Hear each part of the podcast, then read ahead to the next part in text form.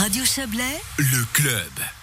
Le festival Swiss Coffee Connection reprendra ses quartiers à Lausanne samedi et dimanche. Créé par un Veuvezan, l'événement met en avant le café sous toutes ses formes. Thème de cette année, les rituels traditionnels autour de la deuxième boisson la plus consommée au monde. On va en parler avec vous. Yves Cornu, bonsoir. Bonsoir. Vous êtes le fondateur de ce festival. C'est quoi la boisson la plus consommée au monde? Alors c'est l'eau Et c'est l'eau, oui, tout à fait. et après c'est le café. Le café. Bon, c'est- le café, c'est cette boisson hein, qu'on boit tous, enfin la plupart d'entre nous en tout cas, euh, souvent sans y prêter beaucoup d'attention. Il mérite mieux que ça, le café. Et bien c'est ça, voilà. C'est ce qu'on essaye de présenter aussi pendant ce festival. Mettre vraiment en avant euh, l'art du café et non pas juste euh, la caféine, le petit noir café petit ristret qu'on boit vite après le repas. Bon, c'est un phénomène euh, culturel. J'ai lu hein, dans le, le communiqué de presse de votre festival qui se déroule à, à Lausanne ce week-end euh, bah, que le café a été découvert en fait un peu par hasard, comme tout, euh, en, en Afrique, en Éthiopie. Voilà, exactement. C'est dans le bassin, en tout cas, d'Éthiopie et du Yémen que ça a été trouvé. On dit que c'est par des bergers à la base euh, qui, avaient qui, prenaient de la bouse de, de, de chèvre pour euh, chauffer leur, euh, leur feu, en fait, pour faire le feu. Et, quand l'odeur du café torréfié, que les chèvres avaient mangé les, fruits du caféier, et, et on commence à utiliser ça. c'est un peu la tradition là-bas. Ils ont vu aussi que les, chèvres étaient bien excitées après avoir bu les baies, avoir mangé les baies du caféier. ou- C'est ça, c'est ça. Jusqu'à être carrément même interdit euh, dans les années 1600 encore euh, sur l'Angleterre et autres pour justement euh, être considéré comme un excitant. Hum, Bon, il y a un phénomène culturel évidemment autour du café et, et mondial avec des, des diversités incroyables. hein. On boit pas le café la même chose, ne serait-ce qu'en euh, Europe, entre l'Italie, l'Allemagne, la Grèce bien sûr, qui, qui boit le café turc. C'est culturel.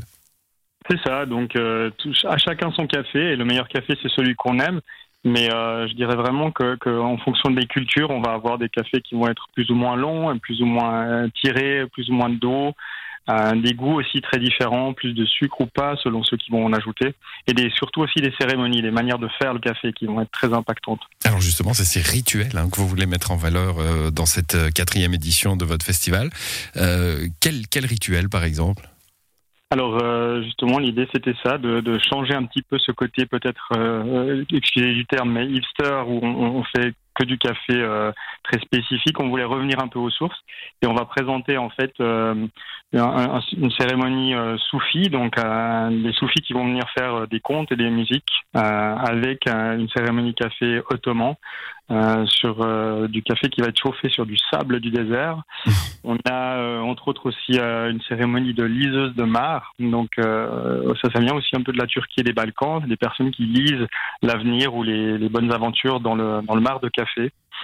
Euh, et puis on retourne aux sources avec l'Éthiopie où on aura une, euh, cérémonie du café euh, à l'éthiopienne avec du café torréfié directement sur la braise et puis euh, servi dans une jebna qui est une, euh, une- un pot en terre cuite faite par une éthiopienne euh, qui nous vient de Suisse allemande, très sympathique personne. Ça va être euh, vraiment un partage assuré. Bon, alors là, euh, c'est pour l'aspect euh, event hein, autour du festival. Et puis à côté de ça, alors des expos, notamment de, cafetières, euh, euh, j'imagine de, toutes les époques. Et puis aussi le, café, euh, comme, beaucoup d'éléments. Hein, on, a eu, je parlais de ce café automatique hein, qu'on buvait au Perco, euh, qui a été renforcé encore par l'aspect industriel du café. On, on va pas citer de marque, mais il y en a une célèbre en Suisse.